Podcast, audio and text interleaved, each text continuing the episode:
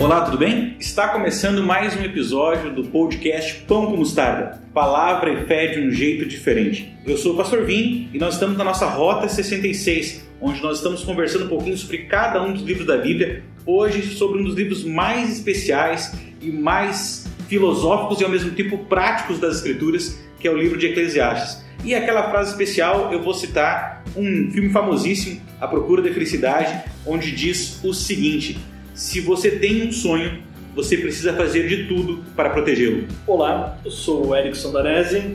Eu vou citar o mestre Ariano Suassuna que dizia o seguinte: o otimista é um tolo, o pessimista é um chato, bom mesmo é ser um realista esperançoso. Uau! E hoje, Erickson, mais uma vez temos um convidado ilustre. Ele voltou. Conosco ele voltou, o Bom Filho, a casa torna. Sim, é bem-vindo. Estamos aí, Ariel Marques, da União Sul Brasileira. Bom estar com vocês aí, amigos. A gente tem gravado podcast lá Fortes, DesgravaCast e temos acompanhado aí também com o Mostarda. Uma honra estar de volta. E a minha frase é que hoje vamos dar o livro da Bíblia que defende a reciclagem. Não há nada novo debaixo do céu. Aê! o Ariel, ele está se tornando o, talvez o camarada mais multiplataforma de podcasts que eu já vi. Cara, ele tá em todas? Tá em todas. Disputadíssimo. É, exatamente. Mas é uma honra tê-lo junto com a gente. E você pode já pegar sua Bíblia aí junto com a gente e abrir no livro de Eclesiastes. livro de Eclesiastes, que, embora não tenha uma menção direta do autor, escancarada, é aceito quase que por todo mundo que estuda contexto e a, o ambiente do livro como sendo de autoria de Salomão. E nessa largada, eu já acho muito curioso o primeiro verso. O primeiro verso, assim, que foi escrito por aquele que estava em busca de sabedoria, em busca de conhecimento. Sabe que tem o famoso sonho americano, né? Que o camarada ser independente financeiramente, ter sucesso. Camarada que tinha dinheiro para dedéu, famoso no mundo inteiro da época, cheio de mulher, inteligente pra caramba, e ele se autodenomina Tô em busca. Não achei. Ô Vini, você sabe por que, que a gente pode defender a autoria de Salomão? Para mim é por um motivo subjetivo, Ariel, que é pelo seguinte, ó. Cara, o livro de, de Eclesiastes é um livro que se pretende discutir qual é a vida boa, qual é a vida que vale a pena. E quem é que tem tempo para filosofar há 3 mil anos atrás, quando os caras trabalham no cabo da enxada e corre o risco de dali a seis meses não ter o que comer. Quando os caras, se ficar doente, no máximo faz um, chá, um chazinho assim de, de boldo para ver se melhora, não tem remédio, não tem farmácia. Fica doente, tem que virar escravo do, do mais rico que é vizinho. Não tem SUS. Você juntou comida, tua comida estraga porque você não tem geladeira. Então veja, essa discussão sobre a vida boa, para nós faz sentido, porque pelo mais que você seja classe média, classe mais, mais pobre ou mais rico, todo mundo tem um padrão de vida hoje em dia que, ainda que seja pobre, você já tem uma vida muito melhor em comodidade que qualquer pessoa que vivia 3 mil anos atrás. Mas eu vou dizer o seguinte: o único. No primeiro ou segundo episódio a gente comentou com isso. Sim. Que um, um camarada classe baixa hoje, pouquíssima renda, ele tem muito mais conforto em casa que a nobreza da Idade Média. Então, o cara, o é cara, só tirar a internet. Exatamente. o cara, há 3 mil anos atrás, 2.900 anos atrás, ele não tem cabeça nem tempo para discutir qual é a vida boa, porque o cara tá no cabo da enxada. E se ele tiver comida para comer à noite, se ele tiver saúde no outro dia, para ele tá bom, já venceu. O único cara que tem tempo no mundo e que tem tudo, e que não falta nada, que o cara não tem o que fazer e tem tempo para ser filósofo, é o filho do rei. E é o próprio rei, e é Salomão. Entendeu? Porque esse cara, ele tem tudo, não falta nada. Como não falta nada, pode se dar a filosofia. É, ele fala em 2,24, né? Felicidade é, do homem é comer, beber e desfrutar do fruto do seu trabalho. Isso aqui, se eu tivesse um restaurante, eu colocaria no menu ali. Mas é, é, que, é, que, essa era a vida mesmo. Se você pensar assim, o próprio calendário deles, ele era adaptado a essa realidade. Planta, colhe, come. Planta, colhe, come. Tanto é que o contexto do, da origem da família de Salomão, que é a paixão de Davi e Betseba, é na época que os reis deveriam estar na guerra. Porque naquela época, fora daquilo ali, o rei fica em casa. Não, você vê, Davi não é um grande filósofo, embora ele seja um grande poeta. Mas é um grande guerreiro, né? Mas ele é o guerreiro. Exato. E quando você tem inimigos e inimigos, você não tem tempo de ficar filosofando. É como se comparar a filosofia da Grécia e da China, né? A filosofia da China, ela foi muito mais pragmática e política, porque eles viviam em guerra. A filosofia grega é uns caras que estão bem na foto, cara, não tem o que fazer. Fa- falar E os caras estão se questionando do que, que é feita a água. Do que... Falar em guerra é engraçado porque quando tá, Davi tá pra morrer, aí tá no leito final dele ali, é, passando a liderança do povo pra Salomão, ele dá uma largada que é bonita, né? Olha, agora meu filho, você anda nos caminhos do teu pai, seja fiel à aliança com teu Deus. Quem vê fala assim, não, agora vai. Daí no final assim, ah, tem detalhe, mata também esse aqui, esse aqui, aquele lá, que der no trabalho, Não- mata todo mundo. não consegui ter uma listinha aí pra ti. Agora você veja, a filosofia de Eclesiastes é um Salomão que salta na frente milhares Sim. de anos e vai falar sobre existencialismo muito antes que qualquer filósofo existencialista do século XIX ou início do século XX existisse. Então é um cara que está discutindo problemas para os jovens e para a galera da nossa época. Sim. É um dos livros mais atuais para mim na Bíblia. né? Voltando à autoria, se você ler o versículo 1, quando ele fala que ele é filho de Davi, né? Uhum. o pregador, que é filho de Davi, e é rei em Jerusalém, isso aqui é, tá claro quem é. Né? Óbvio. E até Lutero ninguém questionava. O questionamento vem com Lutero porque nesse período era moda, né? Uhum. É, o Lutero citou no, no livro que ele escreveu, que, que é o da cerveja, inclusive, que é, ele sentava um grupo de, de teólogos, a esposa de Lutero fabricava cerveja em casa, nós estamos na Alemanha, né, gente? E até hoje o sacerdote de algumas religiões toma o vinho. Então, assim, não escandalize aí, você aí, é, fariseu, tenha calma aí, tá? Não desligue. Segura. Então, assim, é normal dentro do contexto deles. E esse grupo ali, que era, que era umas conversas de mesa, que eles chamam. Nessas conversas de mesa, eles questionavam livro a livro. E aqui, então, eles questionaram que talvez... E, e o motivo era que há alguns helenismos, ou seja, algumas ideias que os filósofos também falaram na Grécia. E existem alguns termos em aramaico no livro. Mas isso é normal. Um, um tradutor Sim, claro. colocar um- um- um outro termo de outra língua, e essa, essa mistura entre línguas está no texto bíblico e não en- enfraquece a autoria de, de Salomão. Agora, eu, eu não sei como é que vocês veem o livro de, de Eclesiastes. Para mim, assim, ó, a moral do livro de Eclesiastes, que é um livro poesia, um estilo meio poético e tal, eu demorei muito a começar a entender. Eu confesso que as primeiras vezes que eu lia, ele parecia muito contraditório, não fazia sentido para mim, né? E, claro, né, porque pobre lendo livro de rico não dá certo, né? Você já não entende por aí. Mas eu, eu fui entender Eclesiastes numa ida minha a um café colonial. Ah, ah, Quem não conhece está bateu ouvindo a riqueza, gente. Quem não conhece está ouvindo a gente. No Rio Grande É do que o Sul. próprio ambiente do café colonial já é de uma classe social diferente. Aí ele se sente meio que Salomão, assim. né? Então, quem não conhece está ouvindo a gente aí. Se você um dia for à Serra Gaúcha, no Rio Grande do Sul tem uma série de restaurantes ali que o pessoal chama de café colonial. O que, que é? É um restaurante que começa a servir todo tipo de bolo, todo tipo de tortas, de é, guloseimas e tal. E, e é um requintado assim daquela culinária é, europeia da Serra Gaúcha. E eu estava na época colportando, eu era colportor, vendia livros para pagar o estudo. E a nossa equipe bateu uma só, meta. Só, só um pouquinho. Você me fala que tipo de comportor de êxito é esse que no meio da comportagem vai no café colonial? Não, não, Ah, tem uma coisa, ah, Ariel, tem uma coisa muito errada. Ou eu, eu era um desastre Não, comportando. não, tem alguma coisa errada. É que eu fui na onda da equipe, né? Aí a, a Ainda mais equipe... eclesiástico, livro pessimista. Exatamente. Derrubou a gente.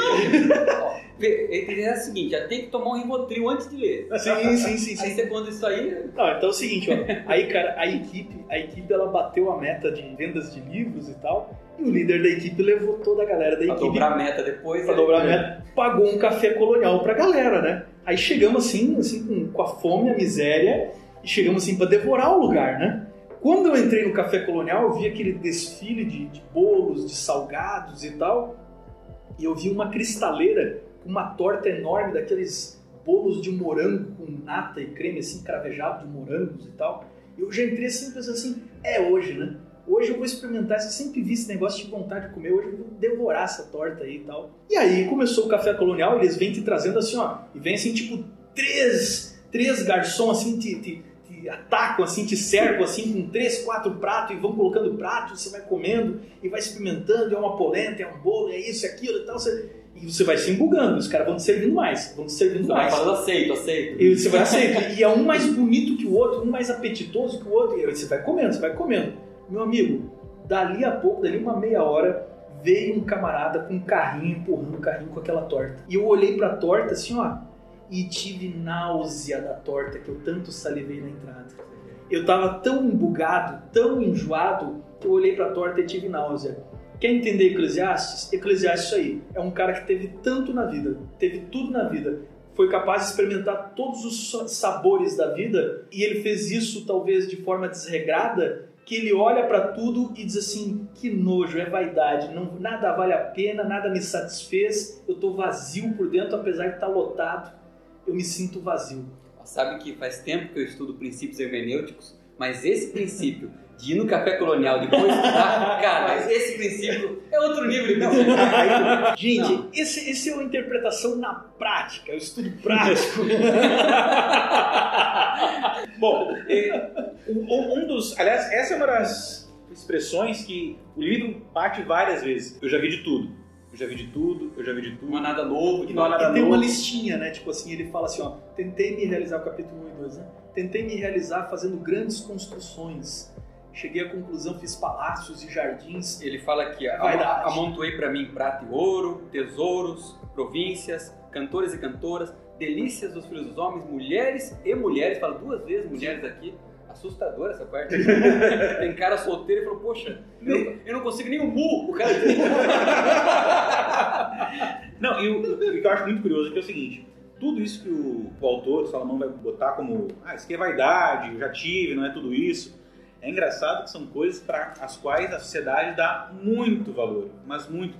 Inclusive, aqueles filósofos que séculos mais tarde vão ser existencialistas e vão negar muita coisa, vão ser quase nihilistas, né? olha, nada disso é importante, mas mesmo eles valorizavam dinheiro, posse, realizações. E Salomão está dizendo assim: olha, não é que não, é, não, vale nada isso que você acha que não vale nada. É que até aquilo que você acha que tem valor também não vale. Eu acho que tem uma carga de humor. Eu sempre defendo que a Bíblia tem um senso de humor que você tem que ser perspicaz, tem que é, ouvir o texto falar com você, não só ler, mas tem que sentir o texto. Né? Por exemplo, quando ele diz assim, me dei a bebida!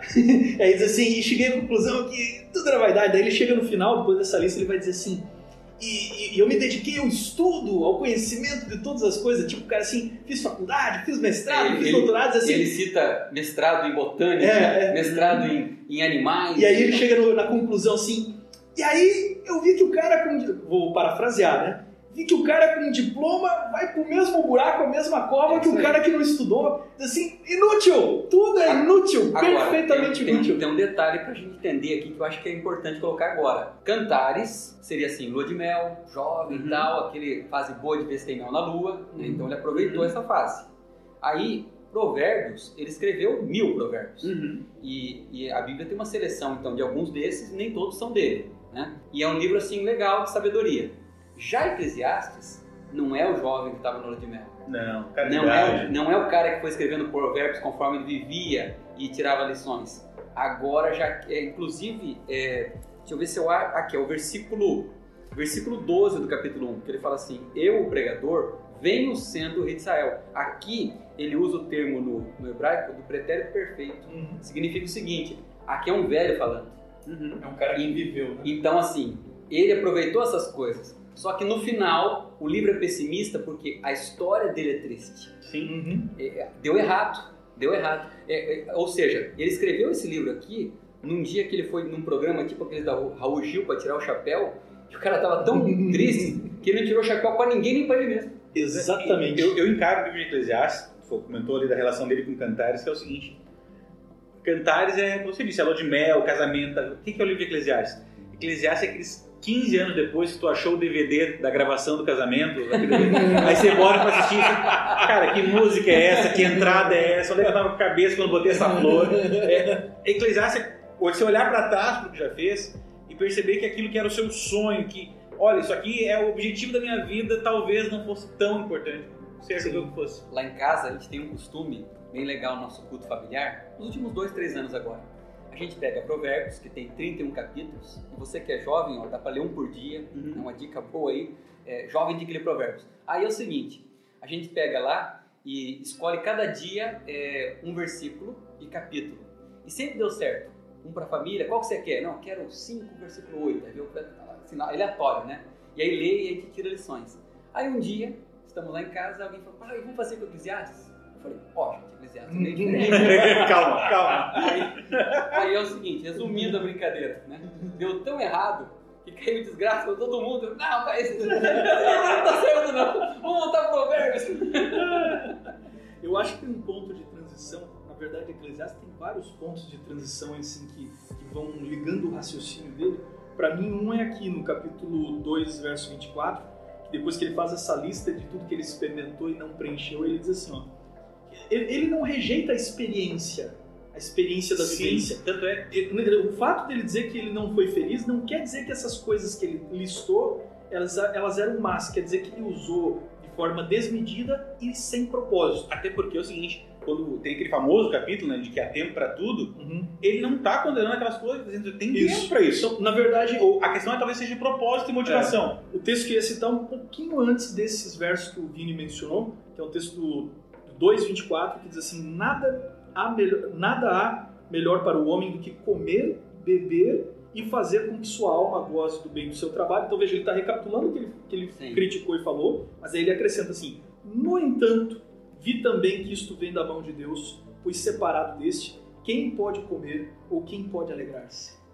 Então, Legal. essa é a vida que vale a pena. Sim. Não é uma vida que eu joguei fora todas as sensações gostosas, não é uma vida que eu joguei fora tudo que tem de boas dádivas na natureza, na existência que, que o mundo pode me oferecer, que seja lícito aos olhos de Deus. Não é uma vida que eu, que eu me isolei como um monge no deserto, mas é uma vida apenas regrada dentro das dádivas. É, Na verdade, eu acho que tem um detalhe interessante, que ele fala assim em algum momento, agora eu não vou lembrar bem ao certo, ele fala assim, ainda que a pessoa viva duas vezes mil anos.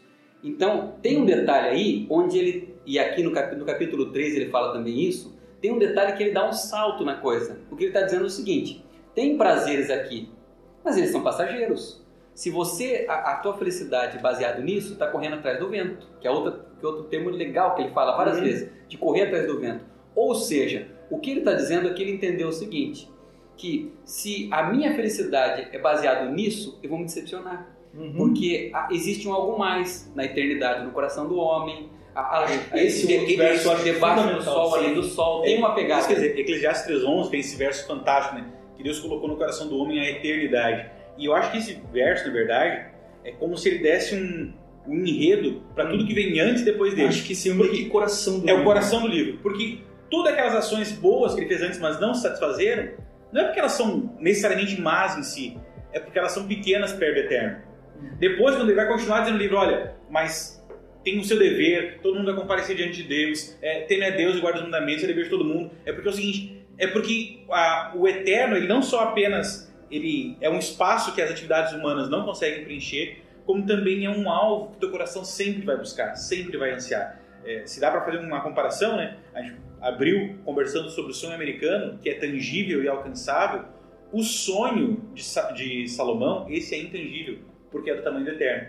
E aí vem aquela situação que eu falei no início- né? Se você tem um sonho, você tem que lutar para proteger. No caso de Salomão, no fim da vida ele caiu a ficha, mas a gente tem que lutar para proteger a eternidade do nosso coração, senão a coisa vai desandar. A gente acho que não vai entrar tanto na história, né, para não estragar o próximo episódio de Reis. Mas a história de Salomão, ele tem motivos para estar nessa situação aqui. Uhum. Sim. Porque assim, era o cara que ele tinha potencial. é, a Bíblia fala que não há ninguém foi tão inteligente quanto Uhum. ele né, entre os homens. Então, talvez a gente poderia colocar somente Jesus aqui. Só que o cara com toda essa inteligência, ele escolhe caminhos e, e vai assim tomando caminhos errados, mesmo com toda a sabedoria. E no final ele olha para trás e ele fala assim, não, puxa vida, eu poderia, né, assim como a gente vivendo pequenas coisas da vida, você Uhum. fala, por que, que eu comprei aquele carro, né? Puxa, naquele campeonato da escola, se eu tivesse feito aquele gol, né? Puxa, e aquela menina que eu perdi aquela chance.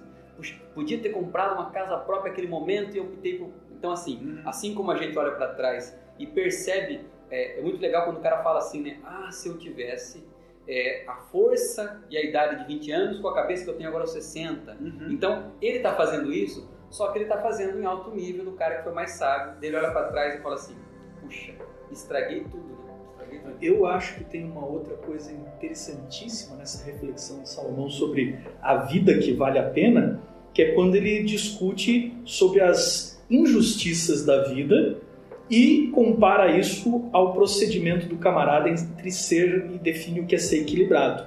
Ó, vou ler um trechinho aqui que eu acho que vale a pena, que é o capítulo 7, verso 15, assim.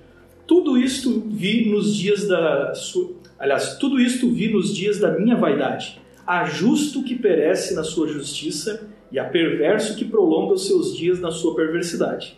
Então veja, na vida você vai ter umas desigualdades, assim, umas coisas assim. O cara que é regrado na saúde e de repente morre antes da hora Uhum. e, e o cara fez de tudo, cuidou da saúde, mas lamentavelmente tem até uma doença e vai. E eu já conheci muitos assim, que a gente perdeu pessoas assim que eram extremamente cuidadosas, né? E que devem ser, todos devemos ser cuidadosos. Mas isso não quer dizer que seja uma regra, porque ele estabelece e diz assim: esse mundo aqui é um mundo injusto.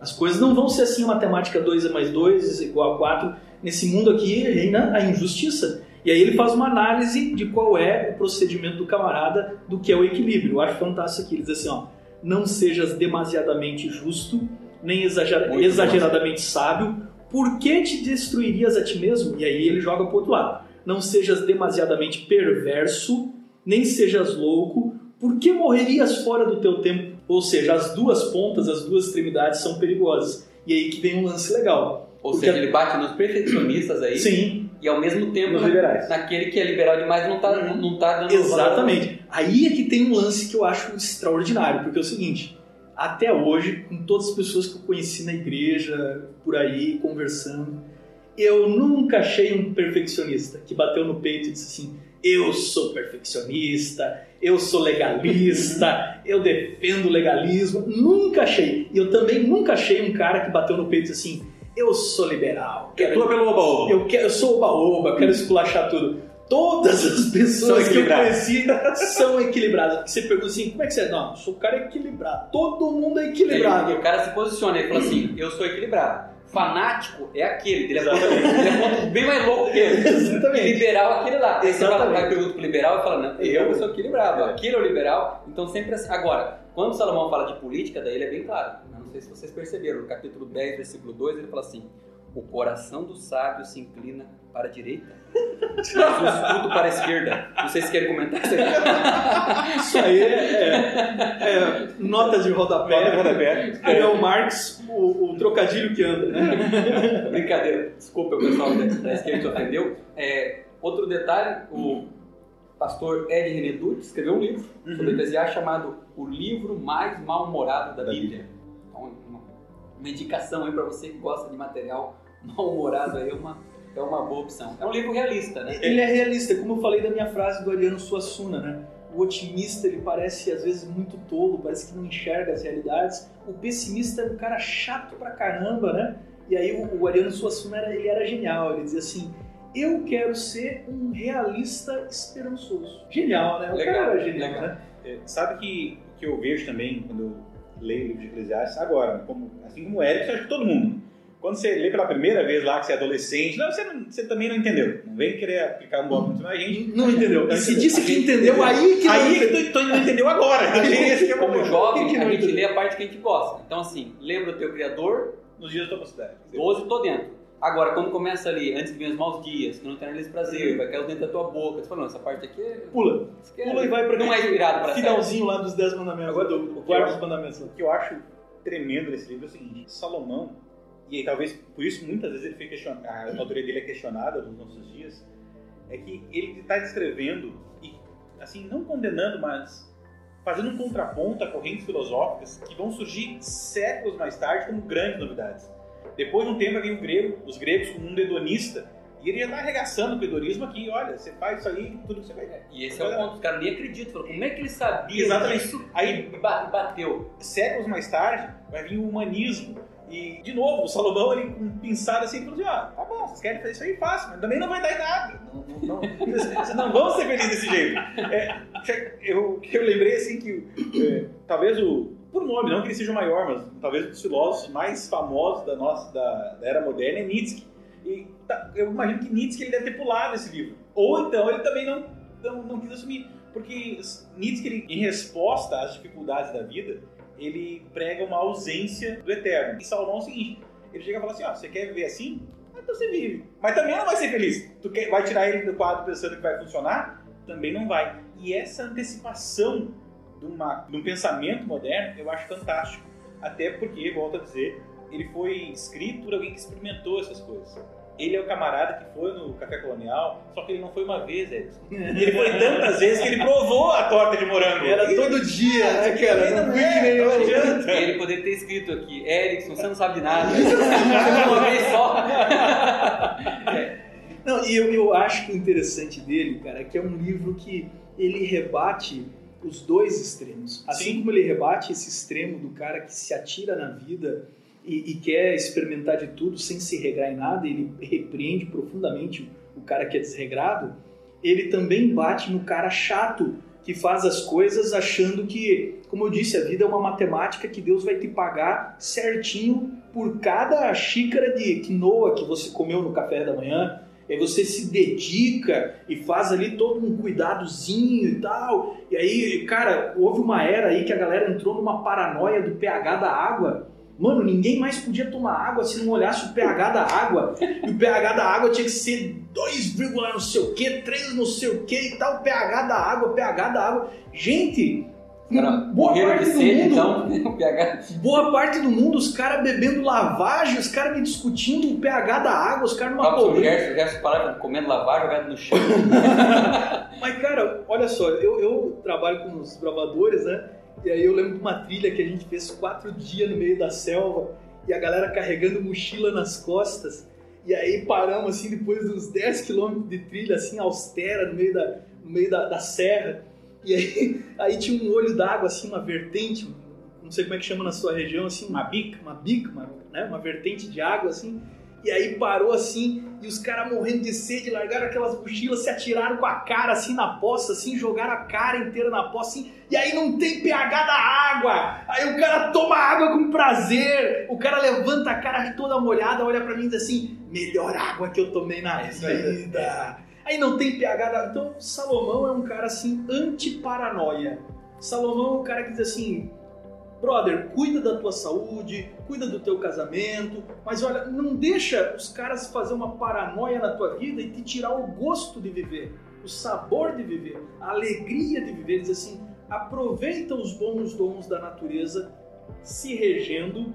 E o problema é quando você aproveita essas coisas sem ter Deus no coração e dedicar essas coisas a Deus. Porque longe de Deus, ele vai dizer assim: você não pode ser feliz. E esse é o detalhe. Como tem um texto famoso onde ele menciona o julgamento, o juízo, todo mundo vai comparecer, nós somos tentados a ler o livro como se fosse assim, olha, você não faz isso porque vai ter o julgamento. Mas na verdade a lógica do livro é outra. É tipo assim, ó, você não faz isso sem Deus porque não vai ter graça. Não é por causa da condenação, é porque agora no presente O, não vai se o realizar. sofrimento não vai adiantar e a Exato. alegria não vai satisfazer.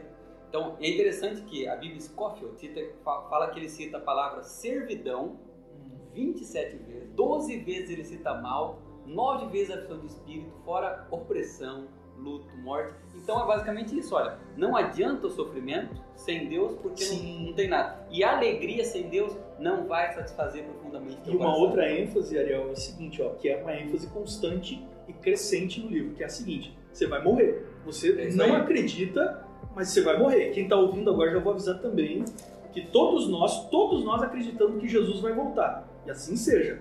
Todo mundo acha e achou desde o tempo ali dos pioneiros adventistas que ia aquela geração ia para o céu e não ia ver a morte. Mas Salomão ele lembra todo mundo assim, ó, cara, tu vai morrer. Então ele vai dizer assim, ó, e é por isso que a gente usa aquele texto lá sobre que na morte não vai acontecer mais nada, os mortos não sabem, não têm me- mais memória, os mortos não participam de nada debaixo do sol, os mortos não têm participação em coisa nenhuma, porque ele está dizendo assim, ó, aproveita a vida agora. Ele até vai dizer assim, goza a vida com a mulher que amas, curte a vida, cara, não seja um cara chato, curte a vida, porque tu vai morrer. Ele foi o, quem sabe, o outro grande teólogo que, ao tempo do citando, o Dr. Thanos, talvez é inevitável. É inevitável, Vai acontecer. Ele é o inevitável, é o Ele, inevitável. ele cita aqui no, no 6, versículo 6, assim, ainda que aquele vivesse duas vezes mil anos, mas não gozasse o bem, porventura não vão todos no mesmo lugar. Ó, então, ele mesmo Sim. que viva dois mil anos, você vai morrer. É uma, é uma constante. né? É uma constante crescente, porque lá no início do livro ele começou dizendo assim: o cara que estuda e o cara que não estuda vai pro mesmo buraco, entendeu? Aí depois ele, ele vai dizendo assim: tem tempo pra tudo e tem tempo pra morrer. Daí mais a gente diz assim: aproveita a mulher que você ama porque você vai morrer e depois não tem mais. Então é um crescente, ele vai avisando: cara, tu não tá me acreditando, você pensa que é imortal. mas tu vai morrer. Muito legal. Tem uma coisa para os desbravadores, porque o pregador, que é aquele que Eclesiastes é o pregador, Uhum. é aquele que convoca uma assembleia para discutir um assunto, ou orador de uma assembleia. Então, Salomão aqui é orador de um campuri. Ele convocou a galera, Uhum. né? E assim, não confunda com Eclesiástico, que é um livro apócrifo, Uhum. católica, ou deuterocanônico, os católicos lá estavam usados depois, né? Esse Eclesiástico é de Ben Sirac e tal, é outra pegada e tal, né? Nós Nada a ver, né? Agora, o Eclesiastes é o pregador, ou seja, ele é orador do Campuri. E ele convocou então o povo todo: vem cá, senta aqui, quero passar para vocês aqui. Então, é como se ele estivesse dando uma série de sermões para uma galera. Cara, e Ariel, você sabe por que que, é, fazendo um link aí do que você falou que foi fantástico, sabe por que que o livro é tão pra gurizada? Sabe por que que Eclesiastes é tão pra gurizada? E por que que ele enfatiza tanto isso? Porque, lembra, nós já fomos adolescentes, né? E a gente trabalha com adolescente agora. O adolescente, me desculpa se estiver me ouvindo agora, mas essa é uma realidade. Quando você é adolescente, você não tem uma percepção clara do que é a morte. Perfeito. Não tem. A, morte está tão longe Longe da realidade. tá- ela tá tão longe de você, a não ser que você tenha perdido alguém muito direto, como um irmão, um pai, uma mãe. Mas a morte, você viu, quem sabe, assim, uns velhinhos, dos seus avós. A morte está tão longe da vitalidade do adolescente que ele não se enxerga morrendo. É por isso que ele não tem. O adolescente não tem medo da morte. E o ele- jovem não tem E ele medo da fala morte. aqui que é melhor um funeral do que uma festa. Exatamente. Tanto é que a última parte do livro, que é tão famosa, que a gente fala para os adolescentes, faz que você não lembra do teu criador nos dias da tua juventude, ele emenda e os próximos versos ele descreve a velhice. Porque o jovem não consegue entender o que é velhice. E assim, a gente que conviveu com pessoas, eu convivi com minha avó, a gente conviveu com pessoas mais velhas, você começa a perceber o que é a velhice, né? E é o que ele descreve aqui, é o momento que diz assim, não tenho mais prazer na comida, você come uma comida, parece que não tem o mesmo gosto. Você dorme, mas não descansa. A minha avó, já falecida, coitada, minha avó, ela tinha um... Agora você salvou, porque você estava no caminho aí, né? Sim. a, avó, a avó tinha um negócio que eu, que eu achava, assim, tremendamente, assim, aflitivo, né? Eu chegava em casa, a avó tava indo dormir cedinho, assim, né? Oito e pouco já tava indo deitar. Eu dizia assim, vó, já vai dormir? Ela disse assim, não posso, não posso ficar em pé, me dói tudo. E ela ia dormir. E aí, quando eu acordava às seis da manhã no outro dia, ela já estava acordada desde quatro e pouco, cinco da manhã. Eu dizia assim, mas vó, a senhora disse que não pode ficar deitada porque acorda tão cedo, porque a senhora não descansa mais, então a senhora é aposentada. E ela dizia assim, não posso, não posso ficar deitada, me dói tudo deitada. Então, cara, muito triste, cara, mas eu, isso eu vi na minha família, né? E a gente teve que amparar e cuidei dela por um tempo, vivi, morei com ela um tempo depois da separação dos meus pais. Mas é realmente muito triste um momento que você dói pra ficar deitado, dói pra ficar em pé, entendeu? Você, como Isso é uma realidade. você ouve a música e a música não tem mais o mesmo som. Você come a comida, ela não tem o mesmo sabor. E Salomão está dizendo assim: Eu tô nessa fase, galera. Eu tô nessa fase. Então vocês vivam bem vivida a juventude de vocês, porque não vai voltar. Uma coisa que eu percebo também que faz sentido de falar no fim da vida é o seguinte: quando a gente está no início da vida, adolescência, juventude, a gente se preocupa muito com o que a gente vai fazer. Se a gente vai curtir, se a gente vai alcançar, o- sempre no o que a gente vai fazer. E Salomão, ele fala o seguinte: olha, vocês deviam se, perguntar, eh, se questionar por que vocês vão fazer.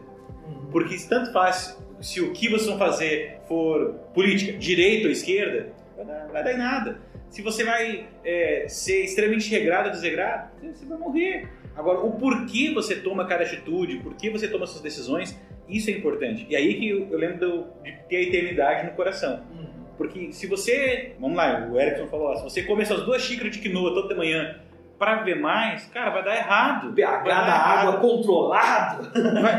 Todo Se- dia você testa com aquele conta-gota, assim, diz, pH da outra, dessa água aqui não vale nada, joga na pia, assim, não, vamos comprar água boa. Se isso é sua vida, vai dar zebra. Porque o que talvez até seja legal. Você, tá- você pode alcançar, conseguir fazer isso aí.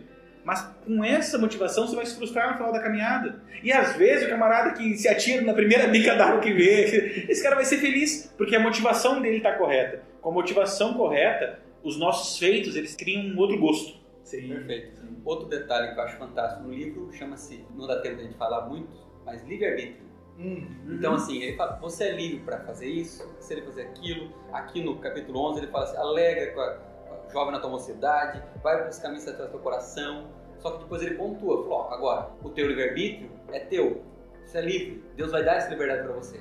Mas um dia tem um acerto contas. Sim. Então, assim, é, é, o livre-arbítrio aqui, eu até fico assim assustado, tem alguns que tem uma teologia que é, relativiza o livre-arbítrio, aqui não tem nada, aqui está bem claro, né?